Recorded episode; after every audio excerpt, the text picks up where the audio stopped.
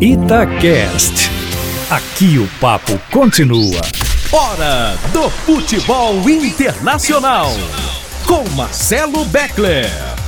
Senhoras e senhores, meu respeitável público, é data FIFA, não tem jogos de times, mas temos jogos de seleções essas semanas. Começa o caminho para a Copa do Mundo do Catar aqui na Europa. Era para ter começado também na América do Sul, situação da Covid, tanto na América do Sul como aqui na Europa, para que os jogadores não saiam daqui e não vão para a América do Sul, onde tem novas cepas, especialmente no Brasil, impede que, que os jogos aconteçam depois vocês me expliquem, Léo Figueiredo e Eduardo Panzi, qual que é a treta daí, porque eu nem sei quando que vai ter jogo, se vai ter, se vai ser no mesmo modelo, 18 rodadas ou não.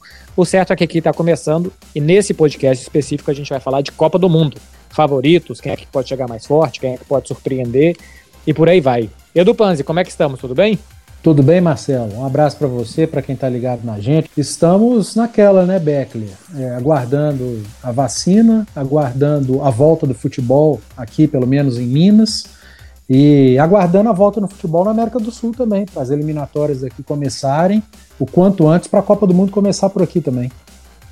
Pois é. Ô, Léo, tudo bem? Boa tarde. Você consegue dar um panorama, não só para o ouvinte, mas para mim também, de qual que é a previsão de quando se joga eliminatória, se vai ter Copa América, se vai ser no, no, nos mesmos moldes. O que, que vai acontecer por aí, Léo? Ô Beckler, um abraço para um abraço para você, para o Panzi. Olha, é, eu inclusive edito todos os dias o boletim do Wellington Campos, né, na turma do bate-bola. Então sempre fico muito atento a essas informações.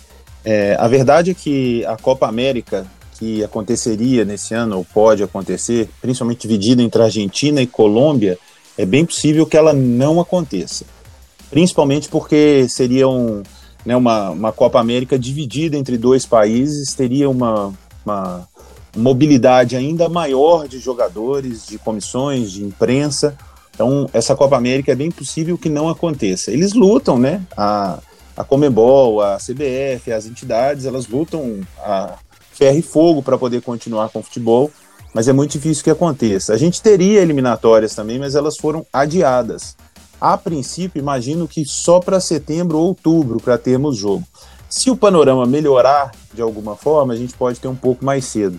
Mas é, os, essas primeiras rodadas foram adiadas. A princípio, teremos sim todas as rodadas das eliminatórias sul-americanas com datas alteradas.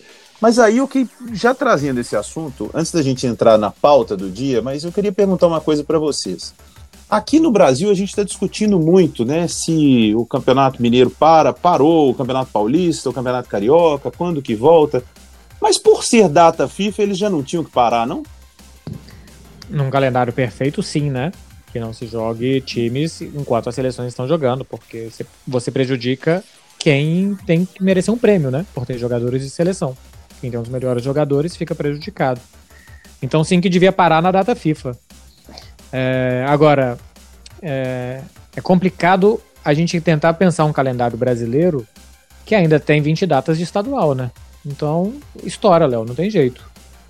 É, data é. FIFA aqui no Brasil é só o nome mesmo. Não quer dizer absolutamente nada data FIFA. Ah, data FIFA, legal. Amanhã tem jogo do campeonato estadual. Hoje tem jogo do campeonato estadual. Data FIFA no meio do Campeonato Brasileiro. Beleza, você perde seu principal jogador, mas você vai jogar daqui três dias sem o seu principal jogador. Não quer dizer absolutamente nada data FIFA aqui no futebol brasileiro. E vira e mexe nem cavalo com uma semifinal de Copa do Brasil, com um jogo importante, aí o cara sai lá da Venezuela, pega um avião para 24 horas depois jogar é. e tal. É, é, uma, é uma tristeza. Os jogadores aqui atuam muitas vezes também, porque os principais clubes cedem praticamente todos os seus jogadores para seleções, né? Então, se você pega, por exemplo, que as seleções jogam oito vezes, dez vezes no ano, os jogadores jogam 38 do Campeonato Nacional, sei lá, 12 de Champions, dá 50, mais uns 6, 7 de Copa e Supercopa, 57, mais uns 10 com as suas seleções. Os jogadores aqui também jogam quase 70 jogos por ano. É, então, assim, fica pesado para os clubes nem tanto, mas para os grandes jogadores e tal, esses que estão sempre em seleções, eles também não têm muito tempo de descanso, Léo. Mas tem um entendimento um pouco melhor aí na Europa, não tem? Não, eu, eu, eu vi assim, é, uma situação que aconteceu agora, que eu achei muito legal por parte da seleção alemã, né? O Tony Kroos foi convocado, jogaria né, é, essas primeiras eliminatórias com a seleção da Alemanha e chegou lá sentindo dores e para preservá-lo, principalmente, isso ficou bem claro, né? Porque o Real Madrid joga com o Liverpool é, daqui duas semanas, podemos colocar assim. É, ele foi liberado dos jogos para poder se recuperar. Eu não sei se aqui na CBF um cara que chega sentindo dor é liberado porque para ele voltar para o clube bem depois. Eles estouram o cara lá ah, e o clube que se dane. É, espreme até a última gota e depois devolve para o clube de qualquer jeito. Né? A gente também tem a situação Sabe inversa, que... né? O, o, o, Sérgio Ramos, por exemplo, não jogou no final de semana porque ia jogar com a Espanha e para ele é muito importante porque ele ama jogar com a seleção espanhola.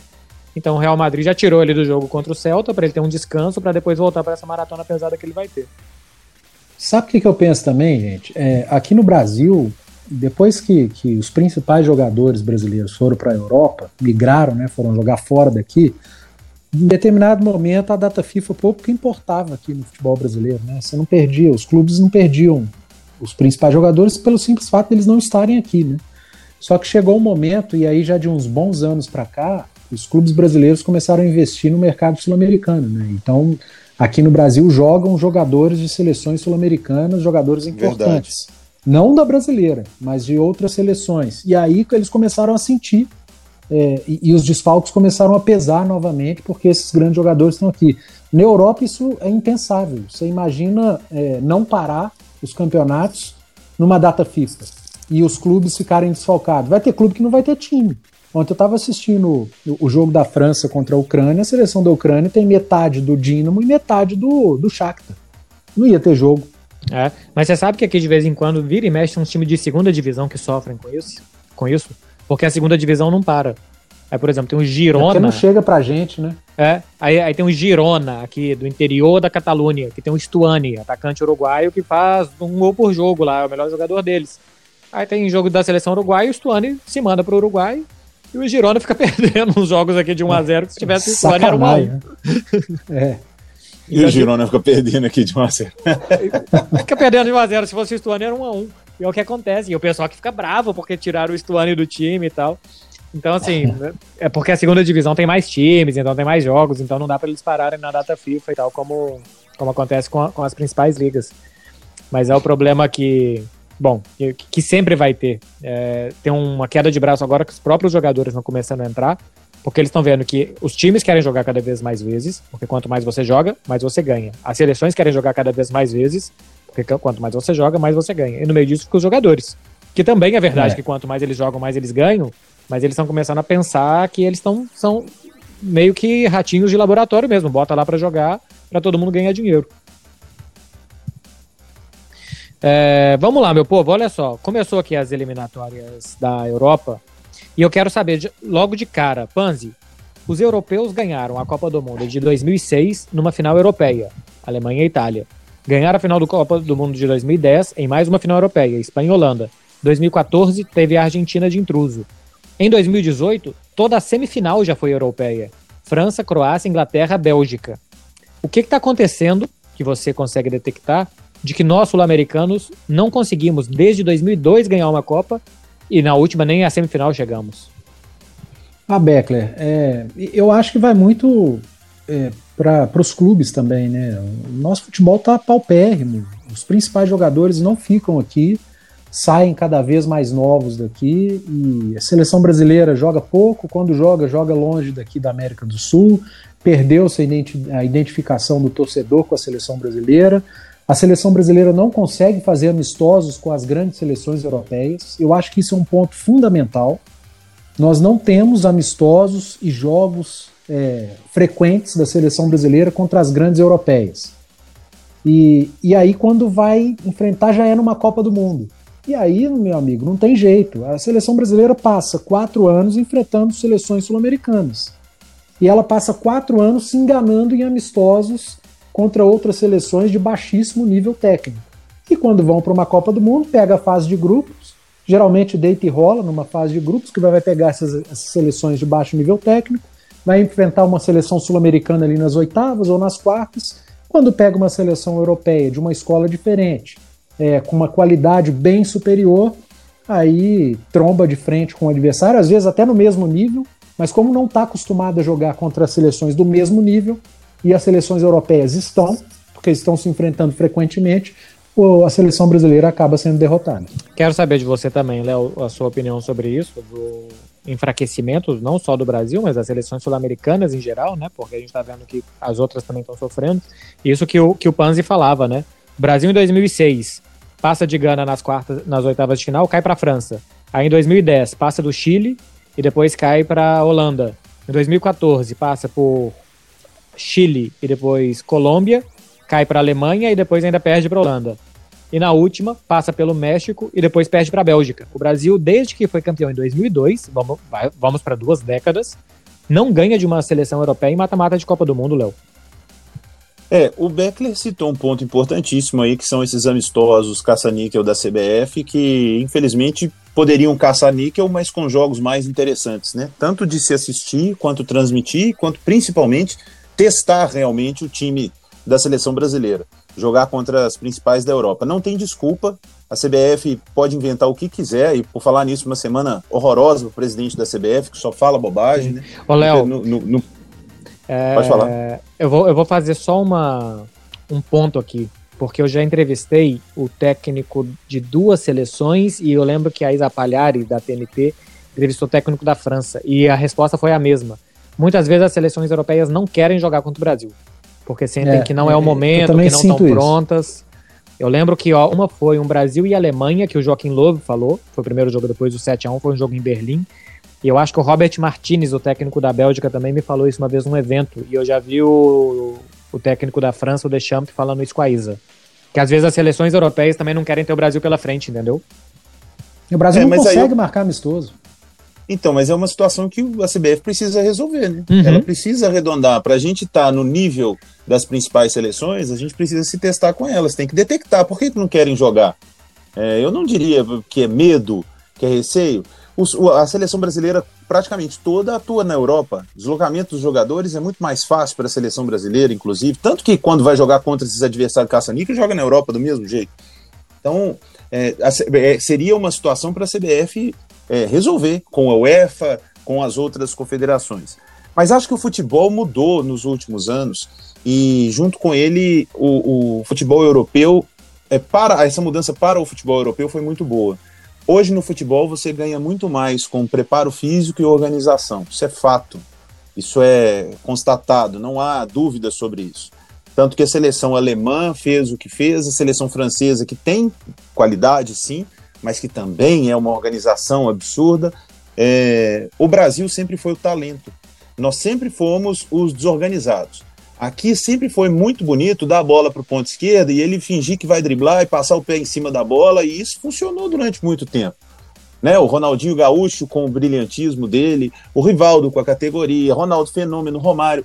Tecnicamente, as individualidades dos jogadores brasileiros, e por isso eles foram os melhores do mundo várias vezes, e as referências em todos os países onde eles jogavam, né? O Romário foi, foi ídolo onde jogou, o Ronaldo Fenômeno onde jogou, o Rivaldo onde jogou, o Kaká onde e que bobagem falou a Mili Lacombe essa semana, pelo amor de Deus. Uhum. É, mas então eu acho que, que essa parte perde, passa do limite. Né?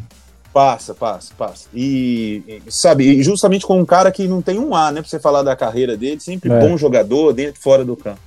Mas então eu acho que isso, Beckler, o, não tem a diferença técnica que a gente ainda tem. Eu não concordo muito quando fala assim, ah, a gente tem uma geração ruim. Cara, não temos não. nossa seleção são jogadores de destaque nos times que eles atuam, em times europeus. Nós temos aí do, dos dois, dos quatro, cinco melhores goleiros do mundo, nós temos dois. É, a nossa zaga está envelhecendo, mas tem o Marquinhos, que é referência na Europa, e por aí vai. Casemiro, Não, nós temos excelentes volantes. Então, mas aí é que eu acho que tá. O Brasil hoje tem muitos jogadores do meio para trás muito bons. Marcelo e Dani Alves foram os substitutos de Roberto Carlos e Cafu como os melhores laterais do mundo por mais de uma década. Marquinhos é um dos melhores zagueiros do mundo, Fabinho e Casemiro no meio-campo, Alisson e Ederson no gol. Agora, se a gente for pegar do meio para frente, desde o Neymar, que apareceu há mais de 10 anos, não tem um cara que é um jogador mundial. Quem é que. É, assim, eu, eu acho que o Firmino hoje, né? O, o, Firmino a gente tem que fazer jus, assim. Ele não é brilhante, mas o Firmino. Ele é o centroavante do Liverpool e é o 9 da seleção brasileira. Mas ele tá perdendo então, assim, espaço hoje no Liverpool pro Diogo Jota, que é reserva na seleção de Portugal. É, eu, eu concordo com o seu ponto. Realmente, é, faltam jogadores de mais destaque do meio campo para frente. Mas há várias maneiras de se ganhar, principalmente em mata-mata, inclusive jogando de forma retrancada. E nem assim a seleção brasileira conseguiu. Entendeu, Beckler? Se pautando no que a gente uhum. tem de melhor. Então, se hoje o que temos de melhor é a defesa, vamos jogar mais de forma defensiva. Não, mas nós somos o Brasil. É o país da ginga, do drible, da dança, do carnaval. Então vai, Neymar, parte pra dentro. E aí a gente perde. É. Eu, eu, acho e, também. E dessa, desses jogos, Beckler, hum. só, só rapidamente, que uhum. você citou que o Brasil perdeu, foi eliminado. É, dois deles eu acho que foi eliminado jogando bem. Contra a Holanda em 2010, o Brasil fez um bom jogo e, e, acabou sendo eliminado. E em 2018, contra a Bélgica, o segundo tempo da seleção brasileira foi muito bom. Foi melhor que o da Bélgica, merecia ter empatado e acabou sendo eliminado também. Então, quando você pega, acho que os jogos, o desempenho, não dá para descartar alguns bons jogos que a seleção brasileira fez contra essas seleções, mas que os resultados não foram é, o esperado. O Brasil acabou caindo é, pulando fora. Eu acho que nesses dois jogos eu concordo. O primeiro tempo controlando e o segundo tempo contra a Bélgica foram muito bons, mas é. assim faltou constância para o Brasil. Fal isso, faltou isso. Ma mais do que 45, 50 minutos. E que foi o que Holanda e Bélgica conseguiram, né? Quando tiveram que sofrer, sofreram e quando foram melhores que o Brasil. O primeiro tempo da Bélgica foi um banho tático para cima do, do Brasil, com o Lukaku jogando em cima do Marcelo e o De Bruyne e o Hazard por trás. E, e a Bélgica Isso. funcionou muito bem. O Léo estava falando de talento e tal, e da, da, organização do preparo físico dos europeus. Eu acho que eles também evoluíram muito com talento. Hoje a gente tem muitos jogadores é, daqui que se destacam por ter bastante talento, por serem jogadores de drible, de espaço curto, de, de, de, de, corte rápido. A gente pega o Sané, por exemplo, na Alemanha, o Pedri agora na Espanha, tem o, o Chiesa na Itália, e o Zaniolo que está machucado na Itália, o Memphis na, na Holanda, Dembélé e Mbappé na, na França, Coman na França. É, a França é, é um capítulo à parte, eu até acho, porque não sei se vocês já viram um documentário que tem no Netflix, que chama Futebol de Rua, alguma coisa assim. Não sei não. se está no Netflix do Brasil que fala sobre esse surgimento de jogadores franceses que saem da rua. Uhum. O Dembélé, o Coman e tal, que, joga, que é igual brasileiro, né? Bota lá dois chinelos e sai jogando bola, chutando o que aparece pela frente, chuta mochila, chuta uma latinha e tal. E que isso faz com que eles sejam jogadores de muito improviso. É, porque a França também tem lá suas periferias e, e também nasce jogador assim. Então também acho que eles melhoraram muito com talento. Tem muitos jogadores hoje, não só assim de por exemplo, aquela geração da Espanha de Xavi Iniesta, que era de toque e tal, que é. outro tipo de talento, mas esse talento que tanto tempo ficou marcado como sul-americano. Pois é, acho que o grande problema da França, e ontem, ontem eu assisti o jogo da, da França, Beto, fiquei decepcionado, acho que o jogo foi muito ruim. Claro que a primeira partida, a tendência é que as seleções elas melhorem né, com, com o passar dos jogos, mas ontem foi muito ruim, França e Ucrânia. Eu, eu confesso que eu estava com vontade de assistir o jogo de Portugal. Comecei a assistir Portugal e Azerbaijão. Gente, mas eu nunca vi um jogo tão ruim na minha vida em cinco minutos. Uhum. Aí eu mudei para. Porque não tinha jogo, era só Portugal. O Azerbaijão simplesmente não jogou. Ele montou ali uh, um, dois ônibus na frente da área e falou: toma, Portugal. Joga a bola, a hora que você fizer um gol, paciência. Aí eu mudei pro jogo da França. Ou então eu vou fazer o gol para você, é, né, Quase fez dois. Não satisfeito em fazer um, quase fez outro. E, e, aí eu mudei pro jogo da França, cara, e foi muito ruim o jogo França e, e Ucrânia. Fiquei decepcionado mesmo. É. é eu fiquei. Eu, eu vi, eu vi os dois, aqui, viu, Panzi, pra você ter ideia. Vi um na TV e um no computador. Nossa, me decepcionei Portugal, duplamente. Cara, Deus me livre aquele jogo. Eu vi Portugal por alguns motivos né, particulares, porque o meu Figueiredo é de descendente de Portugal, e Portugal é a seleção que eu gosto na Europa, e torço, e sempre que o Cristiano Ronaldo tá jogando, assim como o Messi, né, esses caras, Mbappé, sempre é uma atração, e essa seleção de Portugal me dá muita esperança, porque tem muita gente boa nesse time. Cristiano Ronaldo nunca teve uma seleção tão forte uhum. para jogar com ele. Bruno Fernandes, Bernardo Silva. Pô, o, o, a seleção de Portugal é muito forte. Mas o jogo de ontem eles também sabiam, né? Fizeram 1 a 0 o Cristiano Ronaldo tentou fazer gol de bicicleta. Jogou pro gasto, né? E tal, e tudo. É, jogou pro gasto. Mas essa é, viu, Beckler? Sei que você vai puxar aí a pauta dos candidatos a título. Acho que nunca colocada como candidata a título. Eu acho que a seleção portuguesa pode fazer um barraco bem legal na próxima Copa é, do Mundo. Então já é o, já é o tema de agora, o Panzi. Pode ir embora, você concorda? Não, é, é porque eu só fiquei, eu fiquei muito decepcionado com a França, o, o Beckler, porque do, no jogo ontem tinha nove campeões do mundo em campo, né? Uhum. Só, no, só o Rabiot e o Coman que não, não eram campeões do mundo, isso aí imagina. O Beckler adora o Rabiot. Nossa, é? o jogador com alergia a suor. Pode suar. Como é preguiçoso, cara, que desperdício de talento. É. Que jogador preguiçoso. É, é o Gans francês? É, tipo isso. Tipo isso. Mas acho que por isso que eu fiquei decepcionado. Eu, eu, esperava muito mais da seleção francesa. Não sei se, se é o treinador também, Deschamps, que é um cara que meio reativo, né? Quase que o Mano uhum. Menezes francês. Sim, sim. É, e, e, a Copa do Mundo, a gente pega a França, por exemplo, teve dificuldade contra a Austrália, contra Peru e tal. A França custou, mas, assim. Mas deu resultado, ela... né? Mas deu resultado, saiu ganhando depois 1 a 0 na Bélgica. A final já foi diferente porque a Croácia tomou gol no início e ficou um jogo mais aberto e tal, o que não é normal em final de Copa do Mundo. Eu tô com o Léo, viu? A seleção portuguesa, e ele falou aí do Bernardo Silva, do Bruno Fernandes, tem o Cancelo, tem o Rubem Dias, tem muitos jogadores que estão se é. destacando também na defesa, que dá para ser um time muito completo. Hoje Cristiano tem mais chance de voltar a ser melhor do mundo, ganhando títulos com Portugal do que com o seu clube. Se o Cristiano pode ganhar de novo um prêmio, é por ganhar uma Euro ou uma Copa do Mundo. Até mesmo que o Rabiot joga no clube dele, né, Ben? Dificulta bem, né? Não, mas olha só, você é. pega a seleção portuguesa, Bernardo Silva, Bruno Fernandes, Cancelo, Rubem Dias, Diogo Jota, e pega a Juventus, Kulusevski, Rabiot, Betancourt, é. McKennie. Fica muito mais difícil você ganhar alguma coisa importante, né, que te leve a ser melhor do mundo com o time do que com a seleção nesse momento para o Cristiano. Mas eu acho que nesse momento, né, Panzi, acho que ainda, se a gente for olhar França, Bélgica, é, na, se eu tivesse que apostar dinheiro hoje, França, Alemanha e Bélgica, eu apostaria. Acho que Portugal pode sim se meter nessas aí. Acho que o Brasil também é, gostaria muito disso, que o Brasil se metesse nessas aí. Acho que a Inglaterra, que tem né, a principal liga do mundo, ainda tem a principal liga do mundo muito com jogadores estrangeiros, apesar dela já ter dado um passo à frente, porque a Inglaterra vinha dando vexames, né? E na última Copa teve uma boa participação. Mas se tivesse que apostar dinheiro, era França, Bélgica, é, Portugal e Alemanha. Esses quatro ô, aí. Ô, Léo, eu, em relação a Portugal, eu acho que Portugal é, é uma das favoritas, fora das favoritas, sabe? Não sei se vocês me entenderam. É tipo sim, isso, sim. entendi perfeitamente. É porque Copa do Mundo, eu, eu, nunca, nunca descarto em Copa do Mundo Alemanha, Brasil, Itália e França. Eu não descarto essas quatro seleções jamais em Copa do Mundo e eu ainda vou acrescentar aí a Argentina. É, por mais que, que não ganhe um título há 200 mil anos, essas cinco seleções eu não consigo descartar de favoritismo em Copa do Mundo. A Itália toda a Copa do Mundo que ela ganha, ela chega, ninguém espera que ela vai ser campeã, ela vai lá e ganha. A Alemanha, ela tá chegando sempre. O Brasil nem se fala. A Argentina é outra seleção que, que sempre chega e tem o Messi. Não dá para descartar uma seleção que tem o Messi jogando. E a França, nas últimas Copas, aí, nos últimos é, anos, vamos lá, ela entrou pro rol das grandes, da, das favoritas. Uhum. Aí, aí, por fora, correm, na minha opinião, Portugal e Bélgica. É, a França ganhou em 98, ganhou a Euro em 2000, aí foi vice em 2006, aí depois voltou a, a vencer em 2018, 2014 caiu para campeã de pé contra a Alemanha.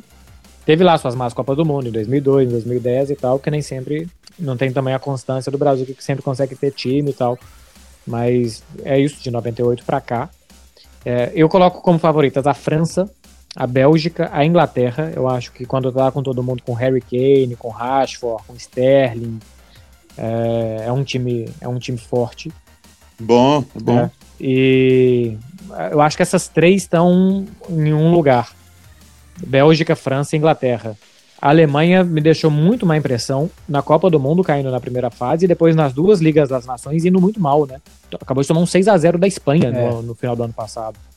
Então é uma geração que ainda precisa, sabe, de um pouco mais de casca, pegar no tranco, parece uma geração meio molenga. Bom, vai, trocar o, vai trocar o trabalho, né, Beto? Vai ser vai outro treinador, técnico. né? Uhum. Pode ser que isso deu um, um gás novo, sei lá. Você falou uma geração uhum. meio molenga. Deixa eu fazer só uma pinçada aqui. Vocês acham o Sané meio molenga? Porque eu acho ele um craque, mas ele é meio molenga, né? Ele é meio preguiçoso, ele é meio ascenso. É isso? Né? Tipo, ah, se der, é. deu, se não, não deu. Tudo bem. Uhum. Falta sentir, né? Falta sentir o jogo, falta, sabe, ter, ter mais raiva quando perde. Acho que o jogador tem que ficar irritado quando perde. Eu, quando não tinha pandemia ainda, eu fiz muitos jogos, coincidentemente Alemanha e Holanda. Se enfrentaram duas vezes em Liga das Nações, duas vezes em eliminatórias para Euro e acho que teve mais um aí no caminho. Eu fiz uns três ou quatro jogos assim seguidos deles. E os caras perderam da Holanda uma, duas, três vezes e saíram tranquilos, cara. Saíram tranquilos do estádio, estavam nem aí. Eu falei, pô, os caras acabaram de ficar numa primeira fase de Copa do Mundo, foram rebaixados aqui na Liga das Nações e não estão nem aí que estão perdendo. É, me incomodava um pouco a postura dos jogadores. E a Holanda? O que está acontecendo com a Holanda, hein? A Holanda não vai para a Copa de novo? É, perdeu, trocou o técnico, né? O Frank De Boer, o, o, o Ronald Koeman faz um muito bom trabalho. Agora trocou o técnico, a gente viu na primeira rodada, perdeu da Turquia. É um time que, para mim, sem o Van Dijk, perde demais, porque gestiona toda a defesa, melhora toda a defesa do time e tal. E eu acho que tem alguns jogadores interessantes, mas que tiveram fases, assim, tipo o Van de Beek já tem tempo que não joga bem. O Derrum tem tempo que não joga bem. O Luke De Jong não é um grande centroavante. O Memphis Depay não é um jogador que faz muito gol. Acho que foi uma grande fase que ela teve há três anos atrás, dois anos atrás. Não acho que seja uma grandíssima seleção, não, Léo. É, porque é uma camisa muito pesada, né? Muito tradicional em Copa do Mundo. E que não foi a última Copa, essa foi uma grande surpresa. Mas que tem alguns bons jogadores, né? Mas essas eliminatórias também, elas emplacam daqui a pouco. Para repassar, Beto, você pode me corrigir, passa o primeiro de cada grupo e os segundos vão para repescagem, certo? É isso. O primeiro de cada grupo é, se classifica, os segundos vão para repescagens. Ainda é uma Copa do Mundo de 32 times, com 15 ou 16 saindo da Europa. Então, metade dos times da Copa do Mundo devem ser, devem ser europeus. É, é, é a confederação que tem mais, mais vagas para disputar. Ó, para fechar aqui, eu quero opiniões rápidas de vocês, que a gente começou a falar do Cristiano melhor do mundo com, com Portugal e tal, se ele tem mais chance em Portugal do que no clube. Hoje, qual seleção vocês acham que precisa mais do seu craque? Brasil com Neymar, Argentina com Messi ou Portugal com Cristiano? Fácil. Brasil com Neymar. A gente falou agora há pouco que o Brasil do meio para frente é, passa fome mas aí o Neymar aparece. Então, para mim, hoje, a uhum. seleção que mais depende do seu craque é o Brasil do Neymar. Eu já vou discordar antes de você, Léo. Para mim, é Argentina. O Brasil sem o Neymar ganhou a Copa América contra a Argentina, um jogo um, um pouco estranho pela arbitragem, mas a Argentina com o Messi. A Argentina com o Messi é ruim, é um, é um time ruim com o Messi. Sem o Messi não é nada, cara. É um, são com todo respeito a todos os jogadores, porque eu não acho que um jogador é profissional e não acho que joga numa seleção sendo ruim, mas assim, parecem 11 bonecos correndo. É, eu. Um time sem, sem eu cabeça. Eu já vou discordar de você, porque para mim o craque da Argentina é o de Maria. Ah, mas tem tempo que não é, hein? Copa de 2014 ele foi Aqui, bem mesmo. Vou, agora, brincadeira. Mas fala que você tá de zoeira. Não, Isso, eu, tô, eu, boa, tô de, boa, eu tô brincando. O principal é o Agüero. Ainda bem, graças ah, a Deus. O principal é o Agüero.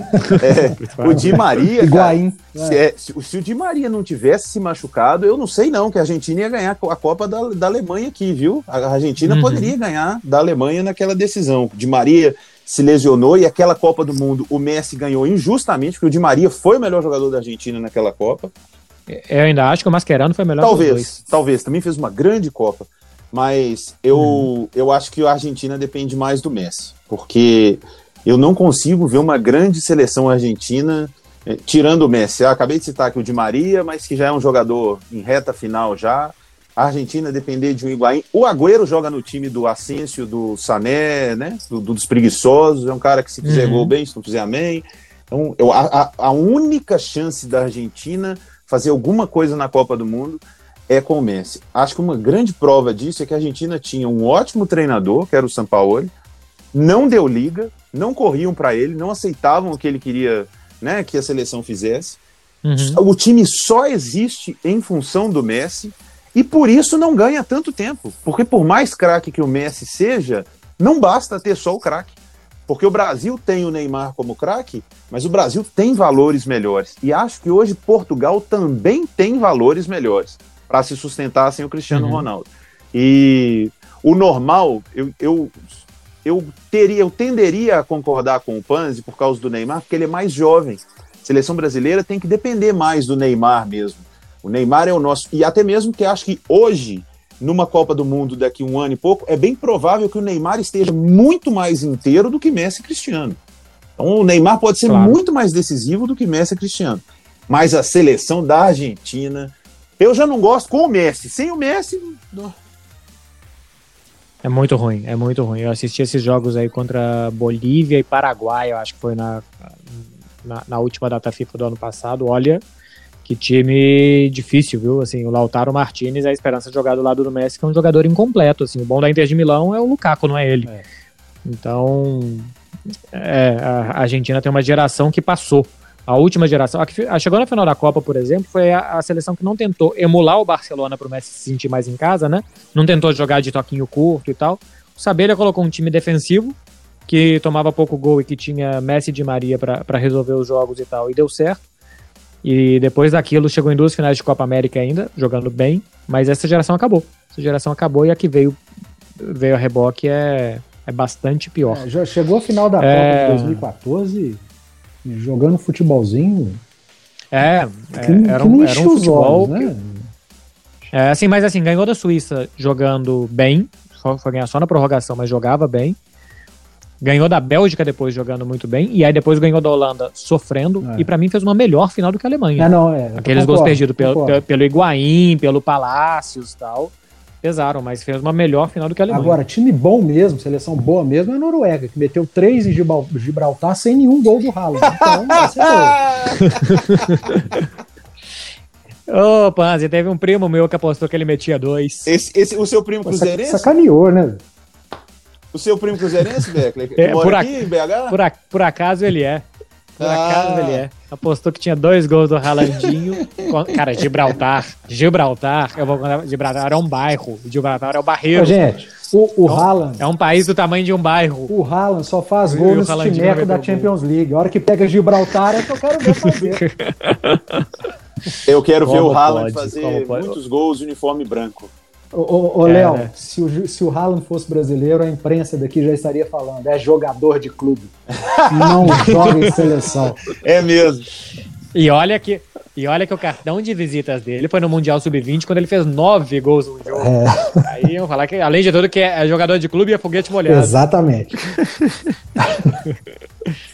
Meu povo, muito obrigado, hein? Semana que vem a gente vai voltar. E aí a gente já volta falando de futebol de clubes. Claro que repercutindo o que aconteceu nas eliminatórias europeias, mas já falando de futebol de clubes, porque no próximo final de semana já voltam as ligas por aqui. Edu Panzi, um prazer. Valeu, um abraço, um Beckler, um abraço, Léo. Léo, um abraço, um irmão, hein? um abraço, Panzi. Fiquem com Deus, se cuidem. E a vocês que estão nos ouvindo também, se cuidem e se preparem, porque o Real Madrid vai tirar o Liverpool. Cravei! Que baita. Daqui a pouco começa. Daqui a pouco tem Liverpool, Barcelona, Liverpool. Um sanduíche de decisões pro Real Madrid. O Barça, amigão. Time reserva contra o Barcelona. Não, não importa. Sem, Léo, não tem nenhuma. A gente não vai ser campeão mesmo. Isso já é papo para já passo, já, já é tema para a semana que vem. Se vale a pena poupar ou se é melhor colocar a faca nos dentes e não, não tirar não, hora não, nenhuma. Não, não, não, já tô Tenho uma opinião particular. contra o Barcelona, negocia para não fazer tomar de seis de novo e foca no Liverpool. Liga, dá, liga para ganhar quando não dá para ganhar Champions. Se tem chance de ganhar Champions, tem que pôr todo mundo lá. Já sei, põe um Hazard de titular para jogar contra o Barcelona. de é. muleta, tadinho.